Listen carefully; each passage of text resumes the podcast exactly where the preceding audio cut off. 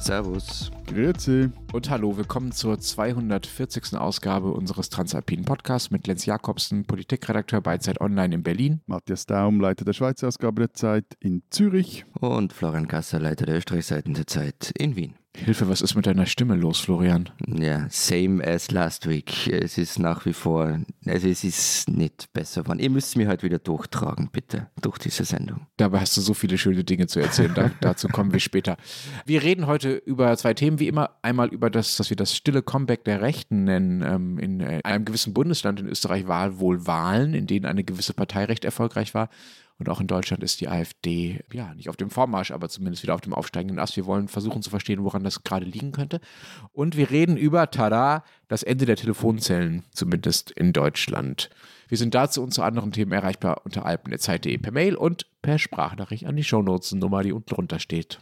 Florian, hm. lass uns anfangen mit dem ersten Thema. Dieses Ding da, was um, um Wien rumliegt, das hätte ich bei der Berlin gesagt, das Wiener Umland, das hat gewählt, ja? Das hat gewählt, ja. Also Umland, Land, Um, Stadt, Land, Umland. Genau. Also ich meine, es ist, die hören das natürlich wahnsinnig an. Also diese 1, irgendwas Millionen, die in diesem Umland von Wien wohnen. das ist viel, ja. 1, irgendwas ist das also nur zur Relation. Genau, das ist relativ viel, ja. Das heißt Niederösterreich, das Bundesland. Und es hat nach ah. Wien die meisten Einwohner. Und äh, es ist halt die totale Machtpassion der ÖVP. Also man braucht sich nur die Listen anschauen. Bundeskanzler, Ministerinnen, Abgeordnete ganz viel Einfluss kommt aus diesem Bundesland Niederösterreich. Also Niederösterreich ist gewissermaßen nicht euer Brandenburg, was ja das Land ist, was bei uns um die Hauptstadt und Berlin drumherum liegt, sondern eher euer NRW, euer Nordrhein-Westfalen, was ja bei uns sehr groß und mächtig ist. Wisst ihr, was ich schön finde, dass wir in der 240. Folge so einen Grundkurs in Geografie unserer Länder machen oder zumindest mal in österreichischer Geografie. Ah, beim nächsten Live-Auftritt machen wir so eine Karte von den Ländern und jeweils die, die nicht aus den Ländern kommen, müssen raten, wo bestimmte Städte und Orte liegen. Das machen wir. Und wir müssen unsere Länder zeichnen und dann die Bundesländer oder Kantone einzeichnen. Wer am oh Gott, meisten richtig hat. Wir werden uns so blamieren. Zum Glück machen wir kein Video. Na, einfach na. Doch, du bist krank, du hast jetzt nichts zu melden. So, weil, unser eins hat ja auch etwas recherchiert und von wegen NRW und so. Ich meine, gibt es in NRW ein Weinviertel? Und gibt es in NRW ein Mostviertel? Also nur schon diese beiden Bezeichnungen. Die Bezeichnungen sind super, gell? Also ich bin, ich bin Fan. Es gibt ja auch nur ein Wald- und ein Industrieviertel in Niederösterreich. Ja, da kommen wir NRW schon näher. Da hättest du jetzt nicht verraten müssen, das mit dem Industrieviertel. Das bricht jetzt so mein Bild, weil eigentlich so wirklich eine Ahnung, was dieses Niederösterreich ist, habe ich ja so, eben nur so mäßig. Ja, da geht es ja wie vielen. Es ist tatsächlich nicht so einfach. Ich muss gestehen, ich kenne da auch nur gewisse Teile recht gut. Es ist halt schon groß, aber es stimmt, also wer Niederösterreich zumindest ein bisschen kennenlernen will, der sollte einen Film anschauen, den ich dir schon irgendwie vor zehn Jahren mal empfohlen habe. Ach stimmt, Indien. Genau. Dieser Roadmovie mit, äh, wie heißen sie, Harter Dorf, mit Josef Hart und Alfred mhm. Dorf. Und stimmt, der spielt ja in Niederösterreich. Und, und der ist fantastisch, der, der ist wirklich groß. Ich habe den sogar gesehen, aber ich weiß nicht mehr, um was es geht. Ich kann mich auch gar nicht mehr an irgendeine Art von Örtlichkeit oder Landschaft oder sowas erinnern. Das hätte irgendwo spielen können in meiner Erinnerung. Du kannst dich nicht mehr an all diese Gasthäuser erinnern, in die die zwei Typen müssen, weil sie da irgendwelche Hygienevorschriften kontrollieren müssen. Dann irgendwie am Anfang können sie ja nichts miteinander anfangen und äh, aber irgendwie etwas sehr gerafft erzählt, dass der Alkohol und die persönlichen Schicksalsschläge bringen sie dann zusammen und am Ende ist der Film todtraurig und wirklich bringt einem fast zum Weinen, aber der ist großartig. Ja, es gab ja eine Rezension in der Zeit zu dem Film, ich glaube von Uli Rowold, ich bin mir gar nicht mehr sicher, als der rausgekommen ist, ist bald 30 Jahre her. Und da stand irgendwo drinnen, die niederösterreichische Tourismusorganisation sollte diesen Film verbieten lassen, weil das halt so ganz furchtbar ist. Das wäre in Niederösterreich wahrscheinlich sogar möglich, dass ja. eine Tourismusorganisation einen Film verbietet. Ich bin ja diese Drehorte vom Film einmal abgefahren für eine Reportage. Also ich habe das einfach nachgestellt. Leute, das ist alles schön und gut, ganz toll bestimmt dieser Film. Wir werden ihn alle nochmal schauen, aber wollten wir nicht über was anderes reden? Nein, eigentlich nicht. Okay, tschüss. Also, in Niederösterreich ist Sonntag ein neuer Landtag gewählt worden. Und es ist deshalb wichtig, weil die ÖVP dort eine absolute Mehrheit stellt oder gestellt hat. Es war klar, dass es die nicht mehr spielen wird und sie haben aber in diesen Wahlkampf eingeworfen, was nur gegangen ist. Also das war eine gigantische Materialschlacht. Und also sie haben den Wahlkampf so gemacht, wir sind die Niederösterreich-Partei, es steht viel auf dem Spiel, das war irgendwie so der Slogan von ihnen. Und am Ende sind sie aber da gestanden mit ganz knapp weniger als 40 Prozent. Oh, sehr viel. Das ist schlecht. Es ist ein Minus von 10 Prozentpunkten. Ah, okay. Ja, ja. Und die FPÖ auf der anderen Seite, die hat fast genauso viel dazu gewonnen. Und die hat die Sozialdemokraten hinter sich lassen, ist jetzt auf Platz 2 und hat 24, irgendwas Prozent. Also das ist schon massiv. Ich muss ja gestehen, dass nachdem die FPÖ in meinem Österreich-Bild lange Zeit aus äh, naheliegenden Gründen ziemlich dominierend war, ich sie fast ein bisschen vergessen habe, dass es die noch gibt und dass sie bei euch immer noch eine Rolle spielt. Du hast uns seit dem Ibiza-Skandal so oft erzählt, wie sich diese Partei zerstreitet, äh, wie Strache da ausgetreten ist, was aus dem wird und was die Nachfolger alles für Skandale an der Hacke haben, dass ich die gar nicht mehr so richtig auf dem Schirm hatte als ernstzunehmende politische Kraft. Nun scheint sich das, also natürlich nur in meiner völlig naiven Außensicht, quasi schlagartig geändert zu haben. Warum ist sie denn nun wieder so erfolgreich, die FPÖ? Na, schlagartig ist es nicht, aber ich glaube schon, dass es ein Teil des Erfolgsrezepts der FPÖ ist, dass man sie zwischendurch mal nicht am Schirm hat. Und dass man sie zu einer Loser-Partei erklärt. Also das war ja nach Haider so. Ich bin schuld oder was, ja? Nein, nein, nein, gar nicht. Aber nach Haider war es so. Also Haider spaltet sich mit BZÖ ab und dann, na, die FPÖ, die ist tot nach Ibiza war es auch so. Also ja, na, das ist vorbei für die Partei. Und es war halt immer falsch. Was die Partei selber für ihren Erfolg getan hat, gerade in dem Wahlkampf, ich würde behaupten, nichts.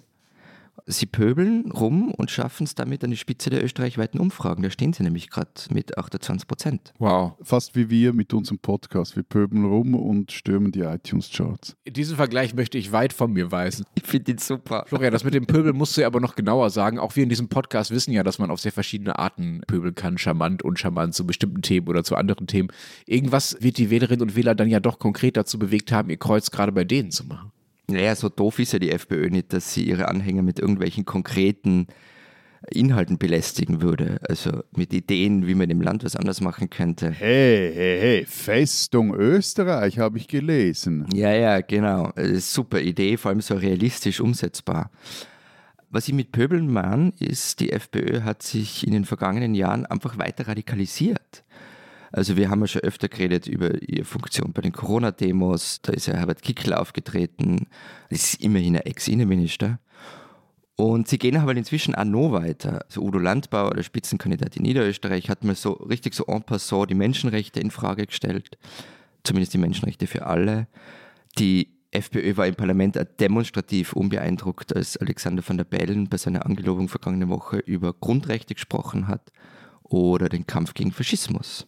Okay, jetzt hast du nochmal beschrieben, was sie tut, aber ich habe immer noch nicht so ganz verstanden, warum sie gewählt wird. Also was zieht die Wählerinnen und Wähler daran an? Ja, es gibt zwei Gründe, weil den anderen nichts eingefallen ist. Also die SPÖ hat sich gedacht, sie können einfach weiter langweilen und es wird am Ende gut gehen. Spoiler, na, das tut es einfach nicht. Ja, hat bei Olaf Scholz auch geklappt. Ja, aber das war ein bisschen andere Zeit noch, obwohl es recht nah war. Also da gab es noch nicht Energiekrise, Inflation und Krieg mhm. und solche Dinge. Und er hat es dann schon mit zumindest im Wahlkampf mit ein paar Inhalten angefüttert. Und es gab auch nicht dieses Merkel-Vorbild, dem er nachgefolgt ist, ja. Genau. Also die waren ja auf Platz 1 im vergangenen Jahr, die Roten. Da sind sie halt wieder weg. Und die ÖVP ist wiederum einfach nur extrem verkatert in diesem Postcodes-Modus. Und du weißt halt nicht so recht, was sie tun soll. Sie hat irgendwie versucht, auf die alten Greatest Hits zu setzen, ein bisschen über Migration und Asyl geredet. Und eben, wie gesagt, ansonsten versucht halt den Wahlkampf mit Geld zu überdecken. Und am Ende haben sie aber nur verkündet, wenn ihr wollt, dass Niederösterreich gut bleibt, dann wählt uns. Das ist halt ein bisschen wenig. Aber zwischendurch hat doch die ÖVP noch den Schengen-Beitritt von Rumänien blockiert. Das hat auch nichts genützt. Warum sollte das nutzen? Also das ist so, wenn man in die Wahlmotive schaut, dann wird klar, dass niemand davon ausgeht, dass alles so bleiben kann, wie es ist. Inflation, Energie, Pflege, Krieg, das sind die Themen, die laut Nachwahlbefragung in Niederösterreich diskutiert worden sind unter Wählerinnen und Wählern.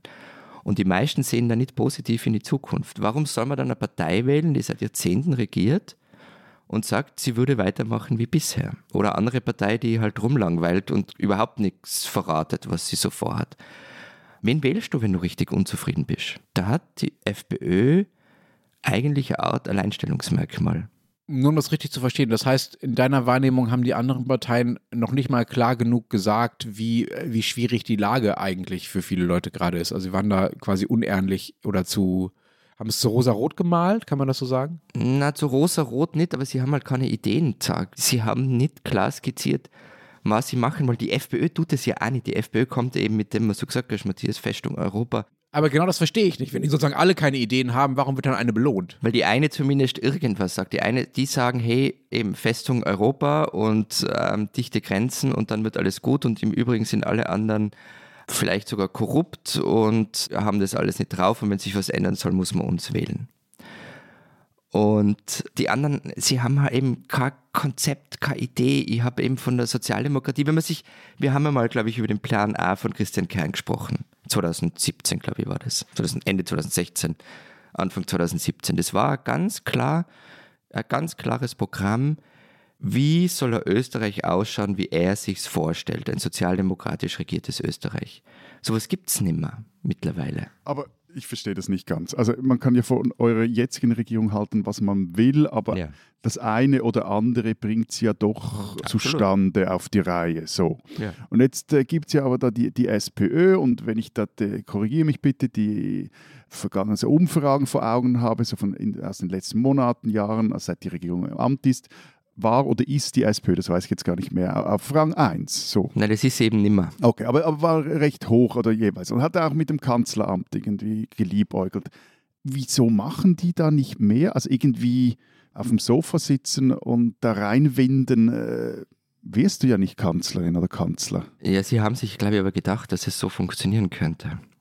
Sie tun es nicht, weil sie sich intern ein bisschen zerstritten haben. Also da gibt es vor allem, wir haben, glaube ich, über Hans-Peter Doskozil schon öfter gesprochen, der Landeshauptmann im Bogenland, der zum Beispiel wirklich Ideen hat, die muss man sich gut finden, aber der ändert da tatsächlich sehr viel, inklusive gewissen Formen Reverstaatlichungen. Und da geht es dann um persönliche Animositäten, um Machtfragen. Wie gesagt, die Bundespartei hat sich gedacht, einfach nur stillhalten, dann geht sich das aus noch eine Frage, weil ich es äh, wirklich nur so halbwegs verstehe. Meine, Landtagswahlen sind ja bei euch, das ist ähnlich wie in Deutschland, sind ja doch recht wichtig, so hinsichtlich der nationalen Wahlen. Die sind bei uns ja, sind die kantonalen Wahlen auch so gewisse, vielleicht Stimmungsmesser, aber haben so ist mein Eindruck, nicht die Bedeutung, die sie bei euch haben. Also wenn bei euch in einer wichtigen Landtagswahl eine Partei so richtig abkackt, dann nachher wird schon ihr Untergang bei den nächsten nationalen Wahlen vorausgesehen. Ja. Also ist Niederösterreich jetzt für, nochmal konkret für die SPÖ halt einfach wurscht, weil sie eh nichts zu holen haben dort? Oder, oder wieso diese die Stillhaltetaktik? Die Stillhaltetaktik gilt ja für die Bundespartei hauptsächlich. Ja. Es kommt schon immer aufs Bundesland drauf an. Also Niederösterreich ist halt für die ÖVP super wichtig.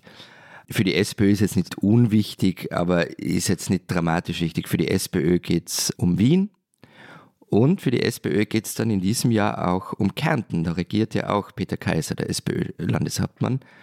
Und dort herrscht jetzt gerade richtig Panik wegen des Erfolgs der Freiheitlichen. Kärnten ist das Homeland der Freiheitlichen. Bei uns sind die Bundesländer auch sehr unterschiedlich wichtig. Also in Deutschland ist es für die Sozialdemokraten vor allen Dingen NRW. Gerhard Schröder hat ja damals die Vertrauensfrage gestellt und die Neuwahlen ausgelöst, nachdem seine SPD in NRW die Wahlen nicht gewonnen hatte, wo sie äh, jahrzehntelang wirklich äh, stärkste Kraft war. Andere Bundesländer sind nicht so wichtig. Also aus der Berliner Wahl hier, äh, die ja in zwei Wochen ansteht, wir kommen dazu später noch, die vielleicht ansteht. Also schauen wir mal, ja. Wahlen müssen ja, ja schon stattfinden und auch gültig sein, damit sie eine gewisse Signalwirkung. Das hängt zusammen. Also das eine geht nicht ohne dem anderen. Ich sehe schon, ich triggere da was bei euch. Nächste Woche Sonderfolge Berliner Wahlen. Nein, also aus Berliner Wahlen wird einfach, weil Berlin nicht so groß ist und bundespolitisch nicht so wichtig für die Bundespolitik zum Beispiel nicht so viel folgen. Aber Florian, was du da so vom Erfolg der FPÖ erzählst, ich muss da ehrlich gesagt schon die ganze Zeit an das denken, was hier gerade mit der AfD passiert. Ja, das überrascht mich nicht. Es gibt, glaube ich, zwei große Unterschiede. Nämlich erstens, bei uns ist es kein Tabu mehr, dass die FPÖ regiert. Das hat sie schon getan.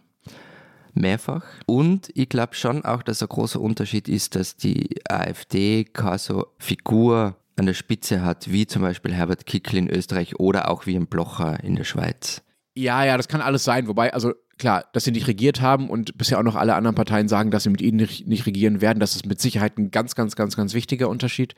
Auch die Abgrenzung zur Union oder die Abgrenzung der Union zur AfD. Beim anderen, also dass sie nicht so Personen haben, die, da, die so erfolgreich sein könnten wie Kickel oder Blocher, also das finde ich ehrlich gesagt ein sehr schwaches Argument, weil das ja nur heißt, es ist gewissermaßen Zufall, bis Person X um die Ecke kommt und dann sieht das plötzlich anders aus. Also vielleicht gibt es ja irgendwann auch einen deutschen Kickel oder einen deutschen Blocher, das können wir einfach nicht wissen. So. Aber das meinte ich eigentlich gar nicht mit den Parallelitäten oder das, was mich da momentan erinnert, sondern was mich daran erinnert, ist, dass auch die AfD gerade so einen merkwürdigen, stillen Erfolg hat, der eigentlich wenig damit zu tun hat, was sie selber tut, sondern eher mit den Umständen zu tun hat. Und da gibt es ja so eine zeitliche Parallelität offenbar zu dem, was in Österreich passiert. AfD steigt in den Umfragen gerade deutlich an. Die liegt jetzt so bei bis zu 16 Prozent. Also es gibt auch Umfragen, die sie nur bei 13, 14 Prozent sehen, aber einige sehen sie eben auch schon bei 16 Prozent. Und vor einem Jahr waren das noch 8 bis 10 Prozent. Das ist auf dem Niveau echt viel. Ja, also das ist 50 bis 100 Prozent mehr, die sie da plötzlich haben. Das ist echt eine enorme Steigerung. Aber bei euch gibt es doch gar keine Postcodes ÖVP. Nein, das gibt es nicht, aber es gibt eine Post-Merkel-Union, die sicherlich nicht so gebeutelt und fast traumatisiert ist wie eure ÖVP, aber die schon auch noch ihren Kurs sucht unter Friedrich Merz und da immer wieder Auseinandersetzungen darum hat, auch wie man sich beispielsweise zu Fragen von Migration und Rechtsstaatlichkeit verhält, die ja klassischerweise von der AfD hier auch so bespielt werden, wie eben bei euch von der FPÖ. Aber das ist auch eigentlich gar nicht das, was ich meine. Meine These ist eigentlich eine andere. Also ähnlich wie Florians so diese Corona-These, also dass äh, es so eine Art von politischem Long-Covid bei euch herrscht, dass die Leute jetzt diese Partei. Das ist ein schöner Ausdruck eigentlich, politische Long-Covid. Du solltest es schreiben, Matthias. Ja. Machst du das beruflich? Ja, ja, es gibt Leute, die verdienen damit ihr Geld. Also die Leute wählen nun diese Parteien, die damals gegen die offizielle Politik waren, auch so als, äh, als einem späten Groll gegenüber die Einschränkungen von damals. Ja, ich weiß gar nicht, ob es politisches Long-Covid ist oder ob es eher eine politische äh, Folge des Angriffskrieges ist. Also ja, es gibt Regionen bei uns in Deutschland und Milieus, in denen die Frage der Corona-Politik immer noch eine große Rolle spielt. Aber ehrlich gesagt, jetzt zum ersten, zweiten werden hier auch äh, endgültig mal Maskenpflicht und solche Dinge aufgehoben ich habe nicht den Eindruck, dass das wirklich diesen Aufstieg der AfD noch erklären kann. Ich glaube eher, dass der Aufstieg mit anderen Ereignissen und Stimmungen zu tun hat, für die die Rechten selbst relativ wenig tun, tun können. Also mit dem Krieg und der Inflation und mit der Art, wie die anderen Parteien, und das ist auch eine Parallelität zu Österreich dann, wie die anderen Parteien darauf reagieren. In Deutschland sind nun mal so eine Zahl, mittlerweile 43 Prozent der Bevölkerung der Meinung, dass die Probleme der Ukraine uns nichts angehen würden, Zitat, und wir uns, noch ein Zitat, da nicht einmischen sollten. 43 Prozent. Ja, wo, wo, also immerhin ist nun eine satte Meinung da, äh, dafür, dass ihr euch einmischen solltet. Also ich meine, dieses Nicht-Einmischen war ja jahrzehntelange Mainstream-Meinung in Deutschland. Von dem her könnte man das auch durchaus als erfreuliches Umfrageergebnis äh, taxieren. Ja, aber es war nicht Mainstream-Meinung unter dem Einfluss eines gleichzeitig stattfindenden russischen Angriffskrieges. Also das war natürlich direkt nach Kriegsbeginn noch ein bisschen anders. Aber ja, du hast recht, dass diese 43 Prozent gibt es gewissermaßen nur deshalb, weil es vorher auch schon viele Leute gab, die dieser Meinung waren und das gewissermaßen vielleicht vom Kriegsbeginn nur verdeckt wurde. Aber diese 43 Prozent werden eben in der deutschen Parteienlandschaft nur von der AfD und noch von Teilen der Linkspartei, die aber andere Probleme hat, repräsentiert. Und damit gewissermaßen verbunden ist ja auch das Thema der Inflation. Ne? Die tut vielen Leuten richtig weh. Und die Bundesregierung tut schon sehr viel, um das abzufedern mit verschiedenen Hilfspaketen. Aber 10% Inflation kann man halt nicht einfach mal so eben abfedern, gerade bei den Energiepreisen. Es ist aber nachgewiesen, dass die Leute, die ökonomisch absteigen oder zumindest befürchten, dass sie ökonomisch absteigen, eher radikaler wählen und eher Protestparteien wählen. So. Und deshalb habe ich vorhin auch so aufgehorcht, Florian, als du erzählt hast, dass die Leute in Niederösterreich halt nicht alles so rosig fanden oder nicht so zufrieden waren mit dem, was die ÖVP dazu so sagt. Ich würde sagen, in Krisenzeiten profitieren rechte Parteien tendenziell sowieso. Und wenn man dann auch noch so tut, als wäre das alles gar nicht so schlimm, was da gerade so passiert und es könnte gewissermaßen doch irgendwie so weitergehen. Und wenn man das, das ist zumindest in Deutschland der Fall, offenbar nicht gut genug erklären kann, warum man zum Beispiel der Ukraine helfen muss und warum das die richtigen Opfer sind, die da gebracht werden müssen und auch nicht gut genug dafür sorgen kann, dass diese Opfer so verteilt werden, dass alle Leute das als gerecht empfinden, dann kann es sein, dass die Rechten davon sogar noch stärker profitieren. Das scheint mir das zu sein, was gerade passiert. Ja, und gilt dann auch der Umkehrschluss, wenn die Zeiten wieder besser werden, dann geht es mit den Rechten wieder Bach ab. Wie kommst du darauf, dass die Zeiten nochmal besser werden? Nach dem Regen scheint die Sonne und nach dem Brieke wird gelacht. Nach dem Regen scheint die Sonne und nach dem... Und nach dem Weinen wird gelacht. Ah, nach dem Weinen. Das Schweizer Liedgut ist euch noch nicht so, so nahe genug, dass ihr das versteht. Bitte nicht anfangen zu singen, Matthias. Bitte nicht schon wieder.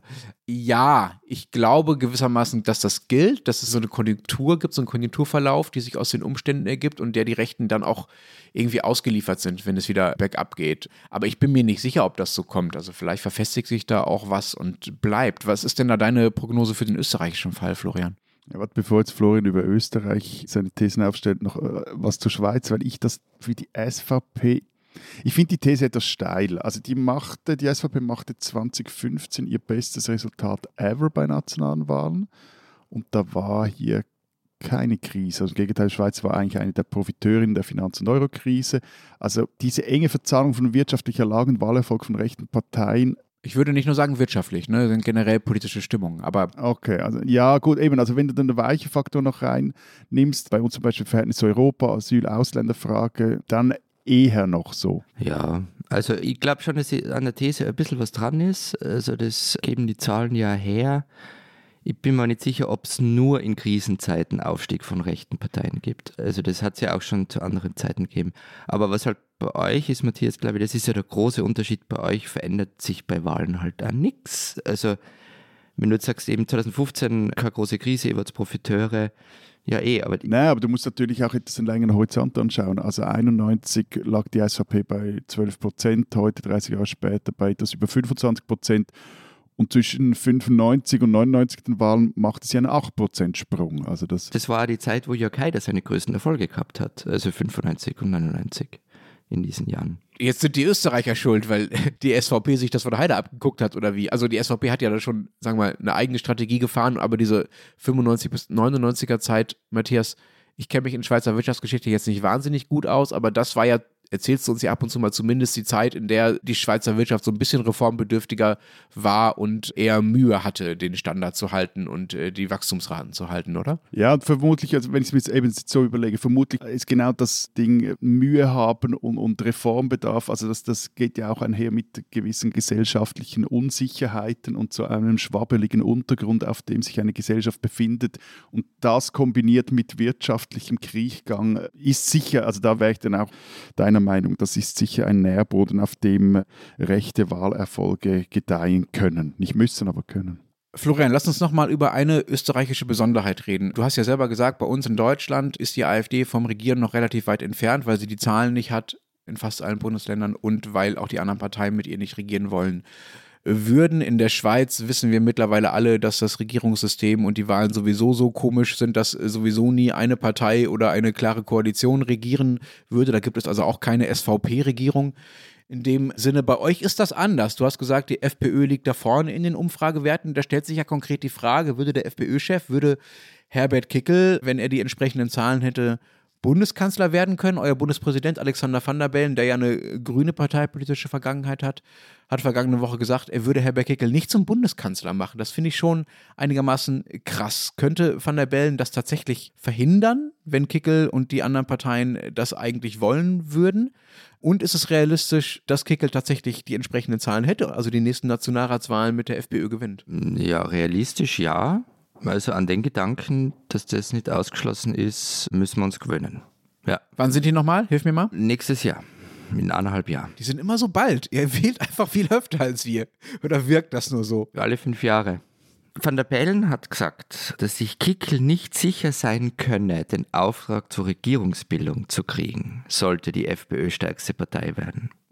Und das ist tatsächlich das gute Recht des Bundespräsidenten. Also ich habe das ja schon öfter gesagt, der Bundespräsident kann fast jeden Österreicher, jede Österreicherin mit der Regierungsbildung beauftragen. Stopp, stopp, stopp. Du hast gesagt, der Bundespräsident könnte auch dich mit der Regierungsbildung beauftragen. Ja, ja, ja, genau. Einfach Exit-Strategien nie, nie zu früh über Bord werfen. Ja, ja. Auch wenn man krank ist. Und eben, es ist allerdings Usus, dass halt der Chef, die Chefin der stimmenstärksten Partei diesen Regierungsbildungsauftrag kriegt. Aber Wolfgang Schüssel und seine ÖVP sind ja auf Platz 3 gelegen, als sie 2000 die Koalition mit den Freiheitlichen gezimmert haben, die übrigens auf Platz 2 waren. Und Schüssel ist dann Bundeskanzler geworden. Also die Frage ist weniger, ob Kickel den Auftrag erhalten wird, sondern ob er Mehrheit zusammenbringen wird. Und dafür braucht er SP oder ÖVP. Und einer der beiden müsste sich jetzt, wenn wir von einem Kanzler Kickel ausgehen, als Juniorpartner hergeben. Und die sind dafür zu haben? Also Stand heute eher nicht. Ich schließe in der Zukunft überhaupt nichts aus und österreichische Politik in irgendeiner Form zu prognostizieren, habe ich ja spätestens seit Ibiza aufgehört. Diesen Deutschen sollten Sie kennen. Stefan Bröchler saß gerade auf einer Alm im schönen österreichischen Zillertal und trank eine Buttermilch, als er den Anruf bekam, ob er denn nicht nächster Landeswahlleiter von Berlin werden wolle. Bröchler sagte fast sofort zu. Das ist nicht nur deshalb besonders, weil Bröchler eigentlich Hochschullehrer ist und nicht Politiker oder Verwalter, wie Wahlleiter das meistens äh, sind. Er ist auch der erste Politikwissenschaftler in diesem Amt. Es ist auch deshalb bemerkenswert, weil Bröchler zwei Wochen, bevor er gefragt wurde, ob er Wahlleiter werden will, noch ein Gutachten übergeben hatte und vorher mitgeschrieben hatte, in dem der Berliner Wahlleiter als Zitat König ohne Land bezeichnet wurde. Nun ist er also selbst dieser König ohne Land. Bröchler soll die berüchtigte Berliner Pannenwahl wiederholen, äh, die 2021 auch in äh, anderen Ländern für Aufmerksamkeit sorgte, allerdings ohne die Pannen. Er muss gewissermaßen den Demokratieruf der deutschen Hauptstadt retten, hat dafür aber nur 90 Tage Zeit und darf dabei auch fast nicht selbst entscheiden, weil bei einer Wiederholungswahl, tada, die Umstände eigentlich genauso sein müssen wie, wie bei der Originalwahl. Er muss jetzt dafür sorgen, dass genug Papier da ist für die Stimmzettel. Er muss zehntausende Wahlhelfer besorgen. Er muss sich um all die De Details kümmern, die letztes Mal fatalerweise nicht geklappt haben und diesmal klappen müssen.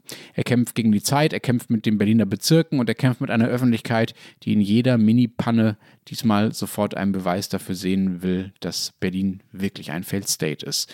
Nun beschäftigt sich zu einem Überfluss auch noch das Bundesverfassungsgericht mit der Frage, ob die Wiederholungswahl in dieser Form am 12. Februar überhaupt rechtmäßig ist. Bei all dem bleibt Stefan Bröchler, der Politikwissenschaftler, bewundernswert gut gelaunt und ziemlich gelassen, was vielleicht auch daran liegt, dass er sich zwischendurch immer wieder an seine Uniseminare zurückziehen kann. Egal, was am 12. Februar passiert und ob diese Wahl wirklich ohne Pannen und glimpflich verläuft, Stefan Bröchler ist ein Deutscher, den man kennen sollte.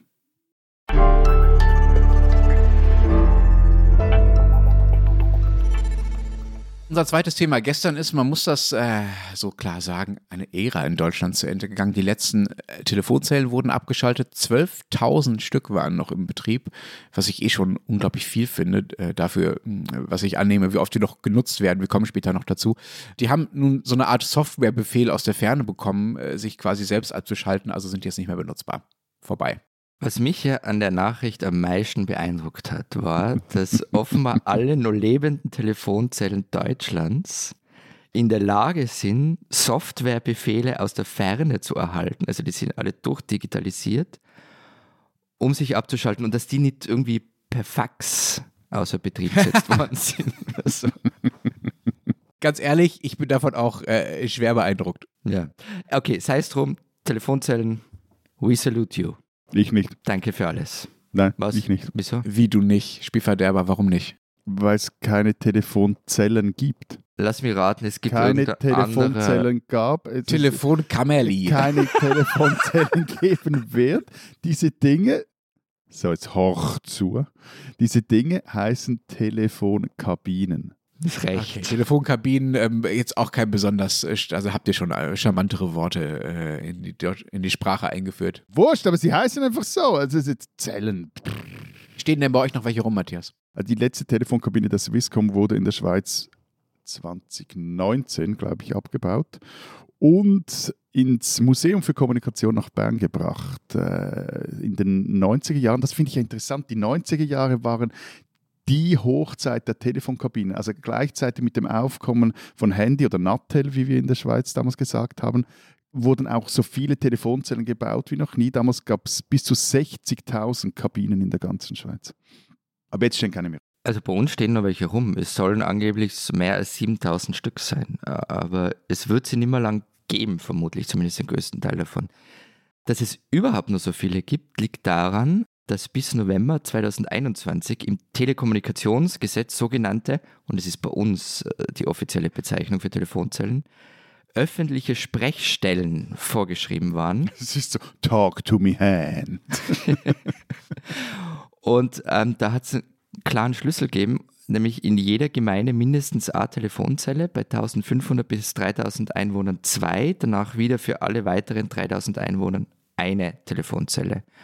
Und die Verpflichtung ist eben seit Herbst 2021 weg und damit wohl auch langfristig die Telefonzellen, weil es macht halt niemand mehr Gewinn damit und die meisten sind da gestanden, weil die öffentliche Hand dafür zahlt hat. Also im Übrigen so einen Passus kannten wir auch im Gesetz, der galt, glaube ich, bis 2018, darum auch 2019 als Todesjahr der Telefonkabine. Bevor ihr euch jetzt hier in die Ge- Gesetze vertieft, erzählt mir doch erstmal, wie die Dinger bei euch überhaupt aussehen, aussahen. Also was mir stört an Telefonzellen, an modernen Telefonzellen, also jenen aus den Nullerjahren, dass die keine Tür mehr gehabt haben. Also die alten, die hatten so, so fast so was wie Flügeltüren. Gott, wie groß waren die denn? Nein, die waren nicht Du groß. müsst doch nicht alles der. Hofburg nachbauen. Nein, nein, überhaupt nicht. Aber diese Türen, aber auch die Wände in den Telefonzellen waren natürlich, also in den vernünftigen Gegenden, äh, ständig beschmiert. Und es war halt so eine Anschlagstafel, gerade so als Jugendliche für den lokalen Gossip. Also man hat gewusst, wer liebt wen, wer will mit wem schmusen. Das ist alles da gestanden auf den Wänden der Telefonzellen. Es gab jetzt zum Ende der Telefonzellen in Deutschland gab es so ein schönes Bild, das ist, glaube ich, bei Twitter rumgegangen, wo jemand so eine Telefonzelle fotografiert hatte, wo auf den Hörer geschrieben war, ruf sie an. Das fand ich sehr romantisch. Wir hatten ja hier lange in Deutschland so wirklich schöne, finde ich, gelbe Kästen mit so abgerundeten Ecken, in die man reingehen konnte mit Tür und allem. Da hing auch noch in jeder Kabine so ein dickes Telefonbuch. War das bei euch auch so? Dass man da einfach noch Nummern nachschlagen Ja, äh, ja, konnte. klar. Und äh, später, Ja, als dann die Telekom privatisiert wurde hier und äh, sich diese schreckliche Magenta-Signal Corporate Identity Farbe zugelegt hat, wurden auch diese Telefonzellen erst so silbermagenta und dann hat man ihnen, äh, Florian, nicht nur die Tür geklaut, sondern sogar die Wände. Hä? Ja, das war ähm, schätzungsweise Ende der 90er, Anfang der Nullerjahre gab es dann nur noch so, so Telefonsäulen an den meisten Orten. Wenn man Glück hatte, war dann zumindest noch so ein kleines, äh, weiß ich nicht, 30 mal 30 Zentimeter großes Dächlein darüber, das so getan hat, als könnte es Regen ab abhalten. Das war aber alles äh, schrecklich ungemütlich. Wahrscheinlich wollte man äh, da verhindern, dass die Leute länger in äh, den Kabinen äh, rumstehen und da oder auch nicht nur rumstehen, sondern rumliegen, rumsitzen. Es war ja auch Aufenthaltsort für Obdachlose. Rauchen. Rauchen, genau. Sich einsperren wie. Wer hat jetzt wen eingesperrt? Bert Iggy Pop, David Bowie oder David Bowie? Na, Iggy Pop ist eingesperrt worden von irgendeinem crazy Typen Okay. in Berlin. Das war die Geschichte. Nachzuhören in unserem Berlin-Podcast. Okay, wir setzen hiermit das Gerücht in die Welt, dass äh, die äh, äh, Wände in deutschen Telefonzellen wegen Iggy Pop abgeschafft äh, wurden. Naja, jedenfalls hat man äh, damit ja nicht nur den unliebsamen Benutzern, sondern auch den liebsamen, den normalen Benutzern, damit so ein bisschen die Benutzung dieser Telefonzellen echt verübelt. Also ich hätte dann auch keine Lust mehr gehabt, da zu telefonieren. Das ist so eine dieser urbanistischen Saumoden, Ja. wie diese Metallnocken gegen Skate Ja, oder diese sinnlosen Armlehnen auf den Bänken gegen Obdachlose, die da wie überall auf, auf städtisches Mobiliar aufgepackt werden. Da hast du dann immer das in Aufstehhilfen, diese Armlehnen. Ja, Ja, das ja. ist einfach Quatsch. Das ist, das sind, das ist Vergraulungstaktik, wie die, der Gummischrot gegen irgendwelche Problembären. Sind das so städtebauliche äh, Nanny-State-Maßnahmen? Nein, wirklich. Also, äh, Na, also was bei uns war, also ähnliche Tendenz bei uns wie in Deutschland, was aber zumindest soweit ich das weiß, Telefonzellen, glaube ich, immer hatten, war ein Dach, aber eben keine Türen mehr. Was dann noch dazukommen ist, eben eine Nullerjahren, so, so Bildschirme statt teilweise statt den Wählscheiben oder Tasten. Und man hat dann auch versucht, so, nein, da ging das Abendland zugrunde. man hat dann auch so, so eine Renaissance versucht, diese öffentlichen Sprechstellen und man hat dann so, man hat sie dann Multimedia-Stationen genannt und mit Breitband-Internet und Zeugs. Ich kenne allerdings niemanden, der das je benutzt hat. Konnte man faxen? Ich weiß es nicht. ich weiß es einfach nicht. aber bei uns wurden noch 1995 neue Telefonkabinen eingeführt, nämlich die Telecap 2000. Das klingt so wie Binford 5000 Supergrill. Hey, hey, hey, jetzt war mal. Das war bzw. ist so ein gläserner Zylinder, entworfen von einem Designer namens Hans Ulrich Imesch. Sauschicke Dinge. Und die haben so, wenn du reingegangen bist, wurdest du mit sphärischer Musik begrüßt, komponiert von einem indischen Yogi. Nein. Der obere Teil hat farbig geleuchtet. So, jetzt kommt. Das denkst du dir doch aus, Matthias. Na, Indischer Yogi, so ein Quatsch. Jetzt, jetzt kommt. Von diesen Telecap 2000 stehen noch 113 Stück in der Schweiz rum, die meisten in der Stadt Zürich und auch an sehr prominenten Lagern und die sind auch noch immer im Betrieb und mit denen kann man gratis telefonieren. Fantastisch einerseits, aber äh, du hast doch vorhin gesagt, dass 2019 die letzten Kabinen außer Betrieb gegangen sind und jetzt habt ihr diese futuristischen Teile da doch noch rumstehen. Was denn nun? Ja, ja, also 19 hat die Telekom ihre letzte Telefonkabine außer Dienst gestellt. Das ist ein Unterschied, Lenz, zwischen Telefonkabine und Telecap 2000. Das Also es gibt sozusagen völlig andere Sache. die Telefonkabine für die breite äh, Masse, die sozusagen staatlich gestellt wird und dann gibt es noch äh, in der Schweiz privatwirtschaftlich organisiert die Luxuskabine. Genau, die Telecap 2000 sind eigentlich Litfaßsäulen mit Telefonanschluss. Die gehören auch einer Plakatfirma und, also, und, und die lässt die Telefone jetzt einfach noch so lange laufen, wie sie funktionieren. Repariert werde anscheinend nichts mehr. Und äh, es gibt sogar eine Online-Karte der noch aktiven Telecap 2000 in der Schweiz. Mei, ruf mich doch bitte mal für so eine Telecap aus. Nein, wir gehen das nächste Mal, Also wenn ihr in Zürich seid, gehen Ja. wir in so eine Telecap, wir gehen die inspizieren. Und wir stellen den, den Link zu dieser Online-Karte noch in die Show Notes, damit auch unsere Hörerinnen und Hörer sich in diesen Schicken Sie uns bitte Bilder an die WhatsApp-Nummer von Ihnen in diesen Telecap 2000. Wir nehmen nur Sprachnachrichten aus diesen Telecaps ab jetzt. Äh, Was passiert denn jetzt mit euren Säulen? Also auch mit denen in Österreich, Florian, äh, bleiben die stehen? Werden die noch genutzt? Äh, Habt ihr 2100 auch noch Telefonkabinen? Also es gibt nach wie vor welche, ähm, die benutzt werden. Was weiß ich, zum Beispiel die in den Krankenhäusern, die öffentlichen Telefone. Aber es, es gibt dann so ausrangierte Telefonzellen, die, die zu E-Tankstellen umgebaut werden, zu Paketjobs. Es gibt dann also so Book-Crossing-Geschichten in Telefonzellen. Was, was, was, Andere was? was? verwittern so vor sich hin. Ja, so Bücherzellen. Du, bring, Ah. du kannst da Bücher Ja, entnehmen, du gibt's bei kannst Bücher reintun und so. Ich habe eine Reportage über Telefonzellen gefunden aus der Tageszeitung Der Standard aus dem November 2021. Da haben sie in einem Waldstück in der Steiermark ähm, Telefonzellen gefunden, die mitten im Wald rumstehen. Und der Autor hat sich zuerst gedacht, das sei ein Telefonzellenfriedhof, aber eben laut dem Betreiber A1 war es einfach nur eine Art regionales Ersatzteillager. Ich mag mich ja vor allem an den Geruch der alten Telefonkabine erinnern. Da war nämlich ja, ja auch immer ein Aschenbecher drin.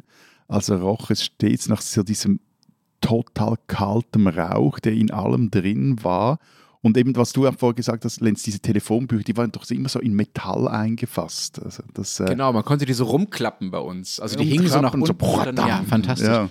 Ich habe auch ganz viele tolle Geschichten gefunden. Ich erzähle erstmal eine. Ähm, 2019 ähm, äh, ist sie bekannt geworden, hat ein Telekom-Manager in der Zeitung erzählt, dass diese Telefonzellen immer dann abgestellt werden oder abgestellt wurden in den vergangenen Jahren vorher, wenn sie unter 50 Euro Umsatz im Monat gemacht haben, weil das eben viel weniger ist, als die Unterhaltung dieser Dinger kostet und die Instandhaltung und so weiter. So, wenn man das mal durchrechnet, Minute aufs Festnetz aus der Telefonzelle kostet in Deutschland 10 Cent. Das heißt, pro Monat muss eine Telefonzelle, um sich zu rentieren, mindestens 500 Minuten genutzt werden. Das sind ungefähr neun Stunden.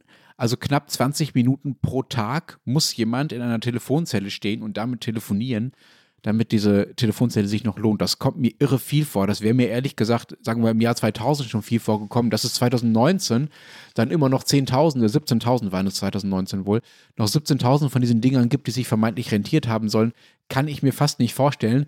Ich glaube, das stimmt auch nicht so ganz, weil es dann wiederum äh, eine andere Aussage eines anderen Managers gab, der gesagt hat, ein Drittel dieser Telefonkabinen, die es noch gibt, die würden überhaupt gar keinen Umsatz mehr machen. Also ein Drittel der deutschen Telefonzellen waren einfach völlig ungenutzt. So, und jetzt erzähle ich noch, was mit denen passiert. Die werden dann nämlich abgebaut, was ewig dauert. Auch die, die jetzt abgeschaltet werden, also die, die jetzt zum 30. Januar 2023 abgeschaltet werden. Es dauert bis ins Jahr 2025, sagt die Telekom, bis sie tatsächlich abgebaut sind. Ja, ja ich weiß, wir haben Handwerkernot und so weiter in Deutschland. Und die werden dann verkauft. Du kannst theoretisch alte Telefonzellen kaufen und damit tun, was auch immer du damit tun willst. Sie zu Hause eine Bücherei da ba- reinbauen oder, äh, oder einen kleinen Panic Room in dein Wohnzimmer stellen, was auch immer. Nur, die sind so nachgefragt, dass die Telekom sagt, bitte keine Anfragen mehr. Alle unsere Telefonzellen, auch die, die jetzt noch, noch reinkommen, die sind quasi schon vergeben. Also wir haben einen gewissen Telefonzellen-Run in Deutschland. Wobei ich habe zwei Erklärungen, etwas, vielleicht etwas steile Thesen, wieso dass das vielleicht trotzdem sich gerechnet hat. Das eine Auslandgespräche, da hast du natürlich dann mehr als 10 Cent pro Minute. Und aufs Handy wahrscheinlich, ne? Ja. Und als angefressener Fan von The Wire und anderen ähnlichen TV-Serien kann ich mir durchaus vorstellen, dass pro Telefonkabine mehr als 20 Minuten pro Tag gequatscht wurde, zumindest in der Vor-Burner-Phone-Ära. Ja. Ja. Ja, ganz sicher sogar. Also ich, ich erzähle euch dann noch, wann ich Telefonzellen benutzt habe, aber Also Jonas Vogt, das ist der Autor, der die Reportage im Standard gemacht hat, der hat geschrieben, dass wir sind jetzt im Jahr 2017 in Österreich 2,8 Millionen Sprachminuten aus Telefonzellen vertelefoniert worden sind. Und das ist halt nichts im Vergleich, weil im Mobilfunknetz waren es 21,8 Milliarden Minuten in Österreich. Hm. Und Jonas wollte dann wohl äh, Menschen auftreiben, die, die nur zu Telefonzellen gehen und sie benutzen und hat sich in Wien auf die Lauer gelegt. Es war November bei einer Telefonzelle. Und im Text steht dann nur, Zitat, ein beobachtender Feldversuch an einer Telefonzelle in der Wiener Innenstadt musste nach drei Stunden witterungsbedingt abgebrochen werden. Es kam aber auch einfach niemand. Das wäre im Ostberlin der frühen 90er Jahre nicht passiert.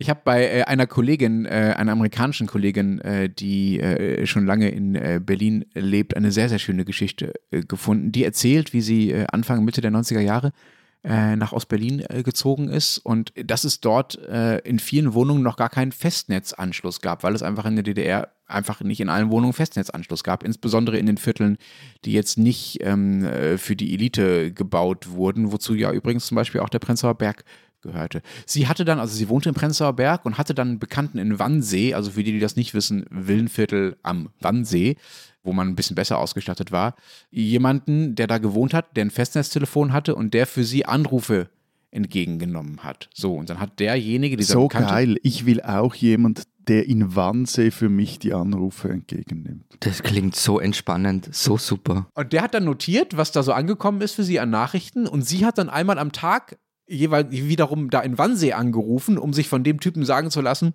was denn so an Nachrichten angekommen ist. Und dazu musste sie, weil sie ja kein Festnetztelefon hatte im Prenzlauer Berg, immer zu einer bestimmten Telefonzelle gehen, vor der es, weil sie nicht die einzige war, die sich solche Dinge ausgedacht hatte, eine sehr, sehr lange Schlange gab und in der man dann, das erzählt sie auch, oder vertwitterte sie genauer gesagt, äh, dann bloß nicht zu lange quatschen durfte, um die Leute hinter sich nicht zu ärgern. Wer sich schon mal mit Ostberlinern angelegt hat, weiß, wovon sie redet.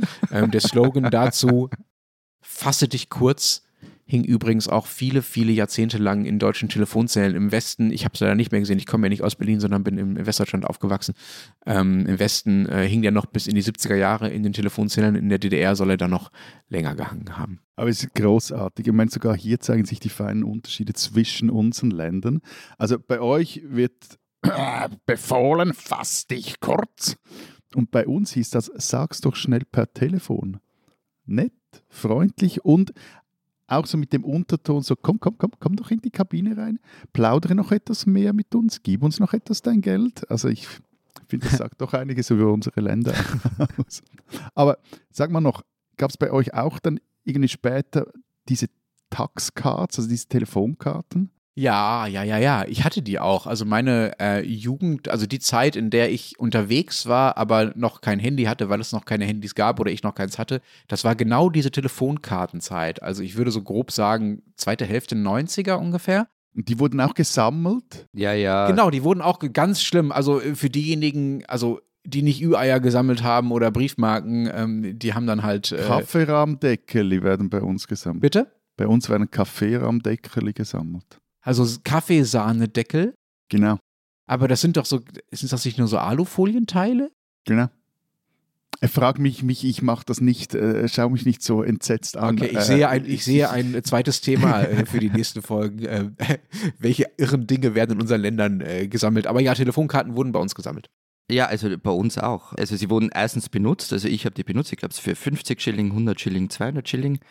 Und dann gab es halt so Sondereditionen und ich bin jetzt, während ihr da geredet habt, zum Beispiel zum Auktionshaus gegangen, auf die Homepage von einem Auktionshaus. Da werden Telefonwertkarten aus dem Jahr 96 äh, verkauft. 1000 Jahre Österreich Sonderedition mit Sissi drauf und so weiter. Für 250 Euro. Also das hat sich schon rentiert, das Zeug aufzukalten. Die sind leer? ich, ich weiß nicht, ob es da was bringt, wenn da was drauf ist, ehrlich gesagt. Ich weiß, aber ob sie leer sind, Moment, steht das da? Na, steht nicht dabei. Ich glaube, das ist den Sammlern wurscht.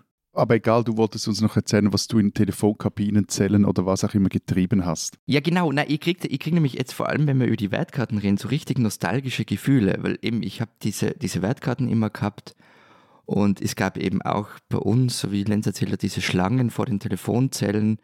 Das war schon toll. Und ich hatte mal als Jugendlicher in den 90ern eine Flamme in Salzburg. Und das war irgendwie, die von der Hamas anrufen, ist irgendwie war nicht so einfach. Es war kein Ortsgespräch mehr. Es hätte da irgendwie Fragen geben wegen der Rechnung und so weiter. Und deshalb bin ich zu den Telefonzellen am Rand vom Rabolli-Park gegangen. Die Innsbrucker werden wissen, wovon ich da rede. Und da war, halt immer eine Schlange davor oder mehrere Schlangen. Man hat da getratscht und Leute getroffen. Und wer eben so schlau war wie ich, hat Wertkarten gehabt und nicht Münzen, weil es hat halt, ich glaube, zwei Wertkartentelefone und drei Münztelefone gegeben. Und die Schlange von den Wertkartentelefonen war immer kürzer und das war schon toll. Aber eben die Rufe, von denen Lenz geredet hat, die kenne ich schon auch. Das hat halt dann bei uns eher so gelungen, geht du weiter oder geschlein die. Und das war dann schon ein bisschen lästig, wenn ich da so vor mir hingetotelt habe. Aber man muss auch dazu sagen, in den Wind geschossen hat mich die Flamme übrigens dann per Brief. Sehr vornehm. Und nicht per Telefon.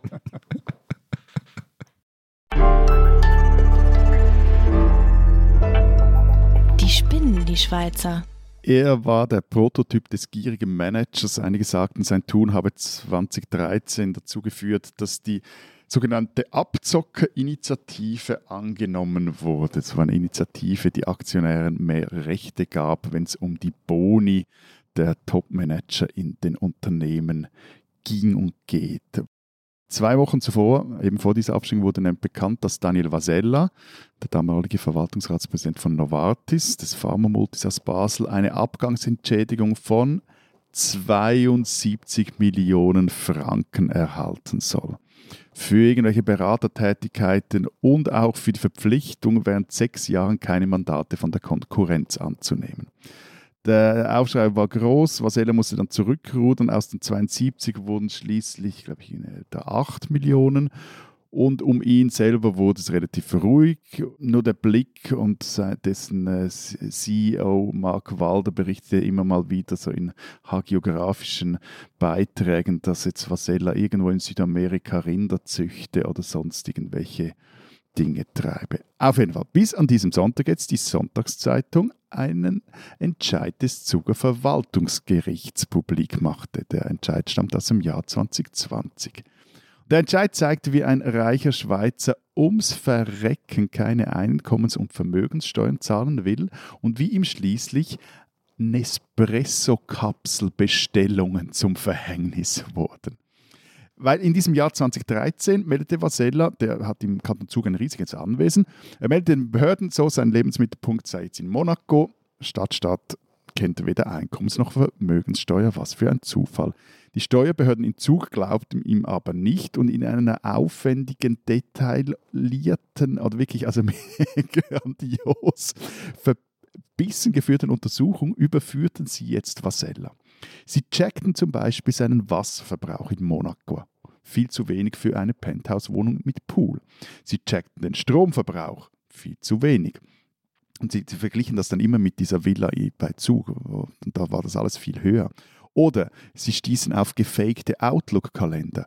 Oder sie stießen darauf, dass eigentlich fast alle Flüge von Vasella und seiner Frau ab Zürich anstatt ab Nizza gehen. Und Nizza liegt ja gleich neben Monaco. Erklärung von Vasella, er sei von seinem Chauffeur, der ihm von Novartis gestellt wurde, jeweils nach Zürich gefahren wurde ich habe das kurz nachgeschaut, dauert etwa sieben Stunden und ist äh, mehr als 600 Kilometer. und schließlich stellten die Steuerermittler fest, dass in Riesch, also das ist dieser Wohnsitz äh, im Kanton Zug von Marcella, dass dort weiterhin eine Haushälterin lebte, mit deren Kreditkarte praktisch jeden Monat für 100 bis 200 Franken Nespresso-Kapseln besorgt wurden. Ha, klarer Fall. Vasella wusste nachblechen. Wie viel, das wollten die Behörden der SOZ leider nicht sagen. So oder so. Erstens, hoch auf die Hartnäckigkeit der Zuckersteuervögte. Und zweitens, lieber Herr Vasella, liebe Schweizer Abzocker, liebe Gierige und Geizige, ihr spinnt. Und dann das Geld für Nespresso ja, rauswerfen. Wahnsinn.